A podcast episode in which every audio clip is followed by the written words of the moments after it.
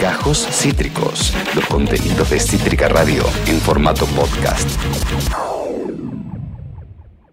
dijimos, teníamos muchas ganas de hablar con él hace muchísimo tiempo y ahora tenemos la oportunidad de, conversar con él. Ya lo vendimos, nos hacemos un poquito los misteriosos, estamos eh, eh, hablando de una persona que es magíster en economía política, ¿eh? este, tranca. es, tranca palanca, es el director del Centro de Economía Política Argentina, es nada más y nada menos que Hernán Lecher. Hola Hernán, ¿cómo estás? Bienvenido, ya fue, bienvenido a Cítrica Radio.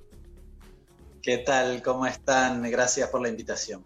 Un placer, Hernán, un placer. Como verás, estamos en modo ahorro en el día de hoy. ¿eh? Eh, la audiencia nos cuenta en qué cosas les gusta ahorrar. Eh, y básicamente era como para calentar el terreno para poder conversar con vos, porque el, el, CEPA acaba de, mm, publicar un informe sobre los indicadores económicos que nos dejó este 2020, que arrancó con unas perspectivas, ¿no? Unas cuestiones que había que mejorar. Este, un gobierno eh, eh, nuevo, popular, que venía luego de cuatro años de macrismo, eh, una industria destrozada, etcétera, y teníamos ciertos objetivos. De repente llega marzo, pandemia y todos los planes económicos, la verdad es que se van para el traste. ¿Cómo, ¿Cómo llegamos a, este 2021? ¿Qué nos dejó el 2020 en materia económica, Hernán? A ver, un poco lo que nosotros analizamos fue, naturalmente, el 2020 yo creo que al menos el primer semestre, si Dios quiere, solo el primer semestre de este año va a estar caracterizado en materia económica por la pandemia. En el resto de los aspectos de la vida creo que también, pero en materia económica sin duda. Y un poco el análisis es para ver qué pasó a lo largo del año, porque tenés un primer trimestre sin efectos de pandemia con una serie de características, tenés la mayor caída de la historia argentina prácticamente en todos los indicadores, diría entre los meses de abril y mayo, quizás el dato más ilustrativo es la producción automotriz en el mes de eh, abril, que fue básicamente de cero, ninguna unidad. Y después, el debate que había un poco en los últimos meses era cuán rápido salimos de, de ese punto, con una paradoja, una contradicción que es vos ves que hacia finales de año, y un poco el informe da cuenta de ello, en la mayoría de los indicadores económicos en lo que tiene que ver con construcción, con producción, etcétera, etcétera, estás en niveles en muchos casos superiores en términos interanuales, es decir, comparando con el final del gobierno de Macri. Este, ahora, la pandemia no se fue, esto es lo llamativo, porque uno dice, bueno, en, valores de eh, post pandemia, pero con pandemia, porque hoy, digamos, el dato de diciembre es un dato mejor que el de diciembre del 19, pero con pandemia. Mirá. Eh, quizá, y el otro quizás, este, la otra conclusión a trazo grueso interesante para mencionar es eh, cuando, cuando se, sucede una crisis, en este caso eh, afectada o provocada por el COVID, la salida de la crisis no es uniforme. Es decir, no todos ni sufrimos la crisis igual, ni salimos de la crisis igual. Y esto es importante porque nosotros creemos que uno de los grandes debates que vas a tener en el transcurso de este año y que lo viste en el final del año pasado, es que corres el riesgo de que la recuperación económica quede en pocas manos. Eh, es decir, cuando vos mirás los indicadores, yo recién les mencionaba, están en niveles superiores a los de prepandemia, pero los datos de salario y empleo, eh, que están a octubre, falta noviembre y diciembre porque no están publicados, pero a octubre lo que veías es que todavía no habías recuperado el empleo perdido. Y en el caso del salario estabas a niveles similares a los del año anterior. Algunos me pueden decir, pero que no habías perdido, la, la, pandemia no afectó el salario. Sí, vuelvo al origen de, eh, del año 2020. En el primer trimestre habías recuperado con los bonos y esa especie de piso que había impulsado el gobierno nacional. ¿Se acuerdan? Con los 4 mil pesos que incorporaba los salarios, habías recuperado entre 6 y 7 puntos de poder adquisitivo. Bueno, se los comió la pandemia y volviste a la etapa final de Macri. Este, esto es importante verlo porque hay algunos comunicadores que le dicen, bueno, perdiste 6, 7 puntos este año. Y, en realidad lo que no dice es que eran puntos que había ganado este mismo año. perdón, me corrijo, el 2020. El 2020, claro. Hernán, eh, basándonos en, la situación real eh, actual, ¿Hay medidas concretas que o esté tomando el gobierno o pueda tomar para un poco eh, ir poniendo, porque lamentablemente es que creer que hoy en día es posible revertir la situación no es algo que va a suceder mágicamente, pero para por lo menos ir empezando a modificar eh, eh, esta acción, entendiendo que justamente como bien decías vos, seguimos en un contexto de pandemia, no es que la pandemia se terminó. Mira, en términos generales yo lo que creo es que eh, hay varias medidas, varias medidas que se toman que quizás tienen menos trascendencia en este último tiempo. Por ejemplo, nosotros en la Argentina uno de los grandes problemas que tenemos es con el dólar. Ustedes hablaban recién hace un ratito. Por la escasez que tenemos históricamente, pero además porque te dejaron las arcas vacías, básicamente, a finales de 2019 y altamente endeudados. Es un gran problema. Ahora, las restricciones cambiarias que tenés o los controles cambiarios te permiten que eso no estalle con una devaluación como sucedió sobre todo en 2018 y 2019. Eso en, términos generales. Pero volviendo un poco al debate de este año, del 2021, yo creo que, que reside en la posibilidad de la recuperación del salario real. Por esto que les decía hace un ratito, es decir, si vos vas saliendo y produciendo un poco más, ¿cómo es? ¿Cómo hacemos para que eso se lo quede el laburante medio? Bueno, tiene que recuperar salario. Tiene que pasar dos cosas en realidad tiene que recuperar salario nominal, y esto es importante, el rol de los gremios. En todo caso, si se quiere, el Ministerio de Trabajo en la mesa tripartita con los, dueños de las empresas, eh, para recomponer nominalmente los salarios. Los empresarios pueden decir, no, pero nos fue mal también, sí, pero si vos vendés en el mercado interno y yo no tengo plata, no te voy a comprar. y esa, esa es la, la, línea causal, no es al revés, no es, no, si a mí me sobra la plata como empresario, invierto más y entonces después, no sé, voy a contratar personal, no se termina de entender bien cómo es esa linealidad de la, de, la mirada clásica ortodoxa. ¿no? Claro. Eh, lo que impulsa la demanda, en la Argentina lo que impulsa la demanda, esto es un viejo debate de hace 200 años, los economistas, para mí está ultra saldado, pero lo seguimos discutiendo, eh, con lo cual tenés que resolver la nominalidad del ingreso. La otra, eh, la, la, contracara además, o la otra variable, dimensión para el análisis, en los precios. O sea, si yo te aumento los ingresos nominales, por ejemplo, ahora hay una discusión, no, la inflación va a ser del 50 este año, bla, bla, bla. Bueno, yo no, no me anoto en los, este, eh, digamos, pronósticos. fatalistas de este año, pero supongamos que la inflación sea similar a la del año pasado o la que dice el presupuesto, 29%, perfecto. Logramos que sea 29. Si los salarios son del 25, la chocamos toda, ¿se entiende? Sí, sí, sí. Los salarios son del 35, no. Esta es la cuestión. Con lo cual, las dos variables son importantes. Nosotros necesitamos una inflación, supongamos, del 29 y salarios al 25. Entonces necesitas la nominalidad y necesitas controlar lo que tiene que ver con los precios. Perfecto. Hernán, ahí yo veo eh, eh, eh, en, lo que vos nos contás y, en, el proceso que tenemos que encarar una disyuntiva en la cual es clave que la gente tenga guita en el bolsillo. Bueno, como sucedió durante el kirchnerismo, ¿no? El tener guita en el bolsillo hacía que la gente consuma y sabemos que el mercado interno es fundamental para la economía argentina y representa un porcentaje muy alto del PBI.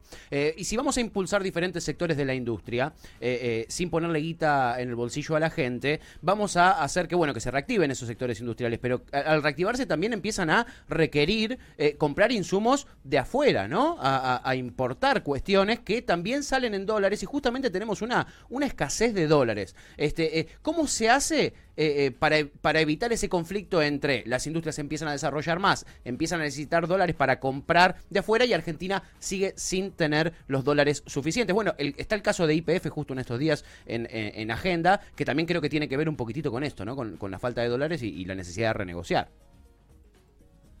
Sí, a ver, este, en general el endeudamiento no se puede atender tal como estaba previsto. No se podía atender con los acreedores privados, no lo puede atender el IPF, no lo pueden atender las provincias y no se puede atender el Fondo Monetario tal como estaba previsto originalmente por un nivel de irresponsabilidad fenomenal este, eh, que, asumió a cuenta de todos nosotros el gobierno anterior. ¿no? Digamos, hoy veía el vencimiento en una presentación, los vencimientos con el Fondo Monetario, es imposible. No, es imposible. Imposible en todos esos aspectos los tenés que renegociar porque necesitas que la, digamos, que la curva de vencimientos se adecue a las posibilidades de que vos tengas acceso a dos cuestiones. El, digamos, el, eh, dinero fiscal, digamos, el ahorro fiscal, si se quiere, para poder garparlo, y a la vez que tengas las divisas suficientes, porque son deudas en dólares. Eh, lo que tuvo el 2020 y que en parte puede llegar a tener el 2021 es varias cuestiones. Primero, tenés un tipo de cambio real multilateral que no está trazado, esto es importante, Sí. porque básicamente eh, no te genera la demanda, la balanza comercial, un escenario eh, deficitario que te requiera dólares, en principio deberías tener superávit, no tenés vencimientos de los acreedores porque renegociaste, si renegociás lo del fondo tampoco tendrías que tener mayores problemas. Bien. Eh, los commodities están muy altos, eso te deja algunos dólares adicionales, nosotros estimamos desde CEPA que pueden ser unos 6 mil millones, que no es poco. Mirá. Hay que ver qué pasa con el turismo. El turismo el año pasado no funcionó, funcionó, tuvo una balanza eh, deficitaria de 2 mil millones, cuando históricamente supo de ser de 6 o 8, pero hay que ver qué pasa finalmente este año. Y como vos bien decís, la reactivación económica, todo eso te tiene que darle para que vos tengas dólares, para que la reactivación económica puedas usar esos dólares para la producción industrial. Este es el eje central, porque nosotros lo que tenemos es que tenemos un desarrollo industrial que no genera sus propias divisas. Este es un problema histórico en nuestro país, ¿no? Sí, Digamos. claro. Entonces, eh, es decir, en general exporta menos de lo que demanda para producir sus propios productos y además hay buena parte de lo que produce que es para el mercado interno. Es decir, yo no puedo comprar determinados insumos en lo, en lo local Sí. y este, necesito comprarlos en el extranjero, sus insumos necesito comprarlos en el extranjero, pero los voy a vender en el mercado interno, con lo cual no me va a generar como contrapartida un ingreso de dólares. Ese es el problema, lo llama restricción externa. Sí. Ese escenario, este, hay una serie de políticas. La última decía, por ejemplo, la limitación para la compra de bienes suntuarios. Eso fue una buena medida porque afecta a un sector minoritario de la sociedad y nosotros calculamos que te puede resolver entre 3.000 y 4.000 millones de dólares en el año. Una medida que afecta a un sector minoritario y tiene buen impacto. Con lo cual, y de hecho no tuvo demasiado reclamo, ¿no? No. No, No movió el amperímetro en principio. eh, tal cual. con lo cual está, está bueno. Bueno, es, eso es una administración finita todo el tiempo, ¿no? Digamos que, que creo que se va, se va construyendo. Pero en ese sentido, vos no deberías tener mayores problemas en la escasez de dólares. Es cierto que en 2020 la caída de las importaciones, porque la caída de la producción industrial fue tan severa que la caída de las importaciones fue más sensible que la de las expo. Claro. Con lo cual, hay que poner una lupa para la recuperación, porque vas a tener más demanda de Impo que de Expo, o al menos más dinamismo en, en la demanda. Perfecto, clarísimo eso. Y después hablabas también de eh, eh, los aumentos de los precios o de, o de la inflación acá y que hay de repente pronosticadores. Sí, yo, yo escuché algunas consultoras que, que nunca la pegan en ninguna, pero ahora eh, ciertos medios este, lo toman como palabra santa que vamos a tener una inflación cercana al 50%, Sí, ¿no? sí, sí, los pronósticos no son muy alentadores. No son muy alentadores, pero tampoco son pronósticos de gente que la haya pegado en algún momento No. de, de la historia medianamente cercana, ¿no? Y los precios son fundamentales, porque si nosotros le, eh, conseguimos que el, el- salario crezca, como decías vos, que va a ser fundamental, eh, pero de repente los eh, productos de, consumo básico, los alimentos, siguen aumentando, estamos, estamos en un problema, porque tienen que, tiene que llegar a alcanzar ese salario, a superar, en verdad, la, la inflación de los alimentos. Y además tenemos que controlar muy bien el dólar porque si encima tenemos inflación en los alimentos y se nos dispara ponerle un 4% el, el- el dólar, eso tiene un impacto inmediato también en, en, eh, eh, en esos, en esos eh, productos. Eh, Hernán, ¿cómo se hace, eh, cómo se puede llegar a, a- a controlar un poquitito eh, eh, el aumento eh, eh, eh, descontrolado de los alimentos en Argentina? ¿Le puedo pe- pedir tres segundos que voy a atender que me tocaron el timbre? Sí, No, por no sé. supuesto. Por supuesto. Radio en vivo, no, no es la primera vez que nos pasa. Anda, anda tranquilo. Anda tranquilo. Sí, sí, tranquilo. Este, le preguntaba lo de los alimentos porque es verdad. Imagínate que eh, vos, eh, yo qué sé, cerrás paritarias por 30%. El aumento de los alimentos eh, acumula un 27%. Sí. ¿Mm? Y de repente tenés un aumento del dólar. Tenés una, tenés una corrida, como, como, como nos suele pasar en la Argentina, estos sectores poderosos concentrados. Sí. Este, se te va, se, se- se te va el carajo. Perdiste todo el esfuerzo que hiciste en recuperar el salario. Es que qué difícil también no tener que tomar como medidas económicas de las que lamentablemente en gran medida no dependen, ni- No. o sea, no dependen de un montón, digo, mucho depende del mercado externo y de decisiones de gente que uno no controla. Y si las controlás, te, te hacen peor, ¿me o sea, entendés? es como, es, es como un... Ay, me, me- me- parece a veces tan abstracto que me da como vértigo. Es un hilo muy fino, Hernán, ¿no? Sí, sí, sí, sí, sí. Ya volví. Eh, no, dos cuestiones respecto de lo que preguntabas. Primero, efectivamente, para mí hay, hay que analizar las dos cuestiones. Primero, efectivamente, los diagnósticos, los pronósticos que se han hecho, la verdad que eh, tienen poco asidero, tienen mucho de sesgo ideológico político. Tal Es cual. decir, todos sabíamos que la inflación en diciembre iba a ser alta, Como y siempre, ¿no? entonces, en, en diciembre suele ser alta, pero igual iba a ser particularmente alta esta. Y entonces, en la tapa de los diarios, y ahora la segunda cuestión es analizar eso, pero la primera es, algunos diarios antes de la inflación empezaron a decir, bueno, los pronósticos dos son de 50. Claro, cuando vos extrapolas el 4% a los 12 meses del año próximo, es 50. Ah, Claro. Todo el mundo dice, es 50. Con, con- conclusión, todos concluimos que es 50. Ujú. Sí. Y esto no es solo para por el daño que puede generar en a la política del gobierno que no me gusta, supongamos. Ponele. No, no, no, no. Ustedes saben que en materia económica uno de los ejes centrales son las expectativas. A ver, muy sencillo. Yo veo todos los días en la tapa de Clarín que aumentan los precios y yo tengo una verdulería. ¿Qué creen que voy a hacer? Aumentar los Me precios. anticipo. Claro. aumento. Y, es decir, trabajar sobre las expectativas no es neutro, tiene efectos en materia económica. Bien, es decir, está instalando que eso va a ser así, la profecía autocumplida. Es decir, Claro. todos creemos que va a ser así, en general trabajamos, operamos o hacemos para que sea así, porque estamos convencidos. Bueno, eso es una cuestión. La otra cuestión, sí, y ahora adentrándome en el, en el análisis particular, es analizar qué está pasando con los precios, y particularmente con el mes de diciembre que fue alto. Sí. Una buena parte de la, de la inflación del mes de diciembre está explicada por el aumento de la carne, Sí. fue el 20% en promedio entre todos los cortes, solo en el mes de diciembre. Algunos cortes, los más consumidos, casi 30%. La carne, además, en el ponderador de la inflación, porque los argentinos consumimos buena carne, mucha carne, eh, tiene una significación de aproximadamente 10%. Depende de la región de la Argentina, va de entre 7 y 3. Pero bueno, más o menos supongamos en promedio 10%. Es decir, pesa mucho. Si Claro. aumenta la carne, Claro. en el IPC va a ser un quilombo, es así. Claro. Sí, sí, sí, sí, lo vas a tener en la carnicería, pero me refiero respecto del indicador, ¿no? Y entonces uno va a indagar por qué aumentó la carne lo que aumentó.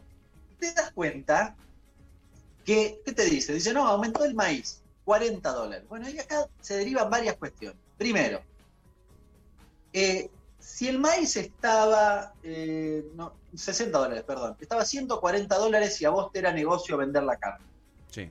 y ahora es 200. ¿Por qué los argentinos tenemos que agarpar 200 eh, dólares la tonelada de maíz en el, dentro en el pollo, que básicamente el pollo es maíz, en el precio del pollo cuando nosotros producimos maíz? No tiene mucho sentido. No. Si con 140 dólares vos perdías plata, lo discutimos. Claro. Pero si con 140 dólares no perdías plata, ¿por qué tenemos que pagar 60 dólares más nosotros? Esta es la discusión, una discusión esencialmente de rentabilidad. Exacto. Y de hecho, el reclamo del campo fue este, adelantarse a esa discusión de rentabilidad futura por si acaso. Porque ni siquiera, no voy a entrar mucho en esta cuestión, pero ni siquiera los afectaba a los productores, porque el maíz estamos al final de la cosecha, ya habían vendido. Es decir, no era ni siquiera con ellos. Era, este, preventivo, diría, ¿no? Total. Eh, ahora, la otra cuestión también es muy paradigmática. Cuento esto porque pasa en distintas cadenas, un poco las dos cuestiones. La otra cuestión es paradigmática. ¿Cuánto pesa el maíz dentro de, eh, de- de- de una vaca, de un, de un ternero? Sí. El 8%. Entonces, ¿por qué aumentó 20% en diciembre? No se explica. Claro. Es decir, si yo me fijo cuánto el maíz, aumentó el maíz en dólares en la bolsa de Chicago, que ya es un despropósito que nosotros paguemos lo que dice Chicago Claro. en nuestro o en nuestra carne. Pero además de eso, si yo me fijo, el, el efecto sobre, el, sobre la carne en la, en la carnicería tendría que haber sido del 8% en el año. 8%, fue del 75%. ¿Qué pasó? ¿Dónde, dónde está el otro paquete, digamos? El otro casi 70 y pico este, por ciento de aumento. Bueno, avivada. Buena parte es avivada. Claro. Por eso, a los hechos me remito. Ahora, si se pudo bajar buena parte de ese precio, es porque estaban remarcados, remarcaron en exceso. Bien. Claro. Ponerle un poquito el cascabel al gato, porque a mí me da la impresión que, y volviendo un poco a lo anterior, que en este escenario de salida de pandemia, algunos agentes económicos interpretan una especie de, de bandera de salida para remarcar. ¿Por qué? Y porque si ustedes, yo, tenemos un manguito más, los jubilados en marzo cobran un manguito más, en diciembre cobraron un mango más, bueno, hay dos opciones, yo produzco más y el jubilado, nosotros podemos ir y comprar un poquitito más o volver a lo que comprábamos antes. Opción B, te aumento el precio, seguís consumiendo lo que venías consumiendo en la pandemia, pero yo me quedé con tu parte nominal de incremento salarial, de jubilaciones, bla, bla, bla. Sí. Bien, el precio es el mecanismo de transferencia de ingreso por excelencia. Con lo cual, cuando aumenta el precio, hay que entender esto en primer lugar. No es que pasa como una entelequia que aumenta por los costos. En algunos casos sí, pero la verdad, en el caso de la Argentina y en este momento en particular, no es un problema de costos. No. Recién puse el ejemplo de la carne. No es un problema de costos. Claro. Es un problema de quedarse con el incremento nominal adicional que puede haber en esta salida de la pandemia que encima no se fue. Eh, eh, la verdad que clarísimo, ¿no? Clarísimo. de- Y- clarísimo. Y, qué, y qué complejo igual, ¿no? Porque digo, no es una cuestión de números, y No. que no es una cuestión económica, es una cuestión 100% política que depende también, y, y digamos, y es el problema histórico de la humanidad, del poder en manos, el poder y la riqueza en manos de unas pocas personas que son las que después toman las decisiones respecto a el mercado en general y uno está como bueno negociando discutiendo políticamente porque no no no es una cuestión de números es, es, es, es tenebroso directamente. O sea, te dan ganas de llorar. Hay que discutir rentabilidades. Hay que discutir Claro. rentabilidades. Esto no significa que nadie vaya a perder plata. Al No, contrario, garantizar que puedan ganar plata, pero que los argentinos podamos vivir bien, mejor, Mm. y que con eso puedan incluso ganar más plata. Este es el mecanismo. Bien. No es en detrimento de nadie, pero hay que analizar las rentabilidades, porque lo que sucede si no es que algunos se llevan buena parte de eso. Después, vos tenés efectos sobre la inflación o tensiones inflacionarias que no justifican el aumento, o sí, no sé, no importa, lo discutimos, Ujú. pero que tienen impacto sobre el precio. Bien, por ejemplo, sí, yo eh, vuelvo al ejemplo de la carne, yo tengo Sí. un feedlot y el maíz es un efecto significativo, porque el 8% es sobre toda la cadena, pero si yo tengo el feedlot, el feedlot es el corralito ese donde está el, el ganado y no Sí. se mueve y entonces lo engordás. Sí. Pero mi, mi insumo principal es eso, entonces ahí sí hay que ver cómo se trabaja ese segmento, ese eslabón. Pero esa es una discusión, si se quiere, sectorial, este, y que no puede afectar al, digamos, a nosotros en la carnicería. Claro. Por eso hay que discutir, porque hay ganadores y perdedores cuando hay movimientos en los precios. Siempre hay ganadores y perdedores. Totalmente. Discutir la rentabilidad me parece la clave. El- el- el- el- es la clave, me parece. Me parece que la- es, recontra por ahí, es recontra por ahí. Que eso no quiere decir que es, es obligarlos a perder ni nada. Yo lo escuchaba a, a- a Funes de Rioja, que justamente es un empresario muy importante y también de- del sector de la alimentación, quejándose por la prohibición a los despidos, que eso está mal, porque al empresario le genera expectativas de que la economía va a, ir mal, va a ir mal y por eso le prohíben eh, despedir gente. Claro. Y, y echándole la culpa al gobierno de que eh, ellos terminan después evadiendo, eh, eh, también es por, por, las, por las restricciones que hay impuestas sobre el gobierno. Y cuando vos ves la rentabilidad que tiene, cuando, como dice Hernán, decís, no, no hay justificativo, no hay, no hay justificación para, ¿Y, para y- eso. y- y cuál es la reticencia para discutir estas cosas? O sea, ¿cuál es el argumento que los vuelve reticentes a decir, che, sentémonos, hablemos de rentabilidad? Y les garantizamos además eso, que ni- no es que pierden plata, porque hay tanta reticencia? Es una cuestión de... de- de- de- Glotonería. Claro, claro. Puede ser.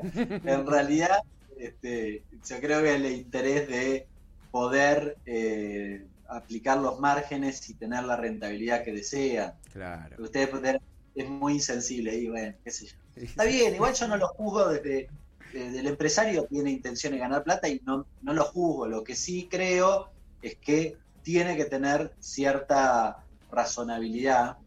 Eh, y, y ustedes mencionaban una cosa casi al pasar, pero que también es muy importante, que es, no estábamos hablando del almacenero de la vuelta a mi casa, Claro. sino, está sentado ahí diciendo, no, yo no quiero que me discutan la rentabilidad. No, no es ese. Es el formador de precios. Usted lo mencionaba hace un ratito. El tipo que puede definir aguas arriba, aguas abajo. Cuando digo eso, me refiero, cuando le compra al productor, cuando coloca su producto en, el, en la góndola, puede definir el precio. Entonces, bueno, está haciendo un cálculo de cuánto, y además está pensando en muchos casos, lamentablemente, en dólares. Entonces dice, bueno, yo quiero ganar tanta guita en dólares. Este, entonces hace todas sus ecuaciones para eso, y eso implica este, remarcación. Y peor aún, suele ocurrir que buena parte de ese segmento, eh, la ganancia que gana la dolariza y la saca de la Argentina, Claro. fuga.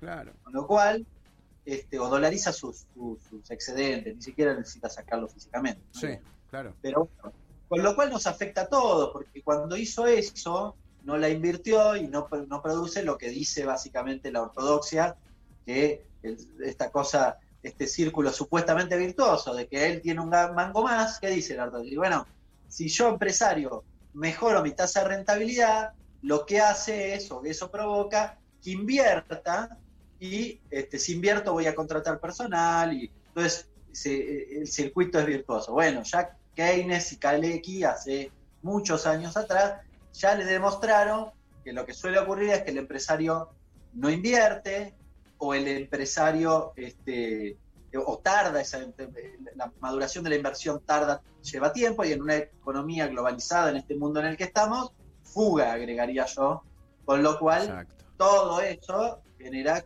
el efecto virtuoso supuestamente de ese círculo no se produzca. Claro, claro, está claro que se la fugan todo, chingo, en Huenchas. Sí, ¿eh? Eso está clarísimo. Te está la clarísimo. tomaste toda, Te la tomaste toda, Funes de Rioja. Sí. Eh, Hernán, te agradecemos muchísimo, la verdad, por, por tu tiempo. Te, te- te prestaste una entrevista eh, eh, súper larga. Sabemos que estás eh, eh, a mil, este, así que te agradecemos muchísimo, muchísimo por, por tu tiempo. Disfrutamos mucho de la entrevista. La audiencia también nos lo refleja Clarísimo. así en los mensajes y, y muy claro. Este, te mandamos un abrazo enorme y seguramente prontito te estaremos volviendo a molestar. Bueno, la única cosa que quiero decir es que Sí. yo no tengo detrás mío Sí. eh, el maravilloso cosmos que tienen ustedes. Estamos en la galaxia.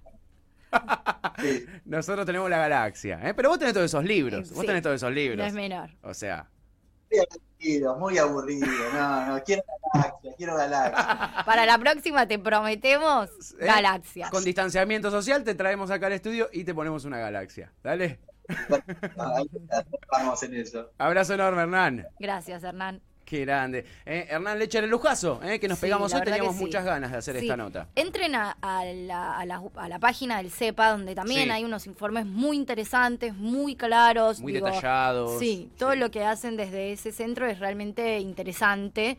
Eh, nada, y, so- y forman parte, digo, son un grupo de profesionales que realmente forman parte y tratan de, de echar un poco de luz a algunos de los debates económicos heavies, que a, que a veces no entendemos también. A mí me pasa que me encanta hablar con economistas porque Sí. me, me- me- más allá de que me, me voy como medio angustiada, como Un poquito sufrís. Sufro, pero es, es claro, es necesario entender también, ¿no? Porque si no es como, no sé. Sí, Qué sí, es, es- es fundamental el, el- el laburo que hace gente como, como Hernán, recordemos, es magíster en Economía Política y director del Centro de Economía Política Argentina, es un grosso eh, eh, total. Y ya que habíamos hablado de Crepúsculo y eh, eh, la Potrés, podemos decir que podría ser un vampiro tranquilamente. Ey, podría ser un, vampiro tranquilamente, Sí, Hernán ¿no? Leche. Hay que decirlo, ¿eh? Que tampoco envejece. Es como Eh, los vampiros, es ¿viste? verdad. Es como que Es- hace años que está. Me parece que descubrimos Epa. el secreto de Hernán Leche. Epa. La próxima entrevista se lo vamos a decir, te descubrimos, ¿Es Hernán. un culen? Acabas de escuchar Gajos Cítricos. Encontrá los contenidos de Cítrica Radio en formato podcast en Spotify, YouTube o en nuestra página web.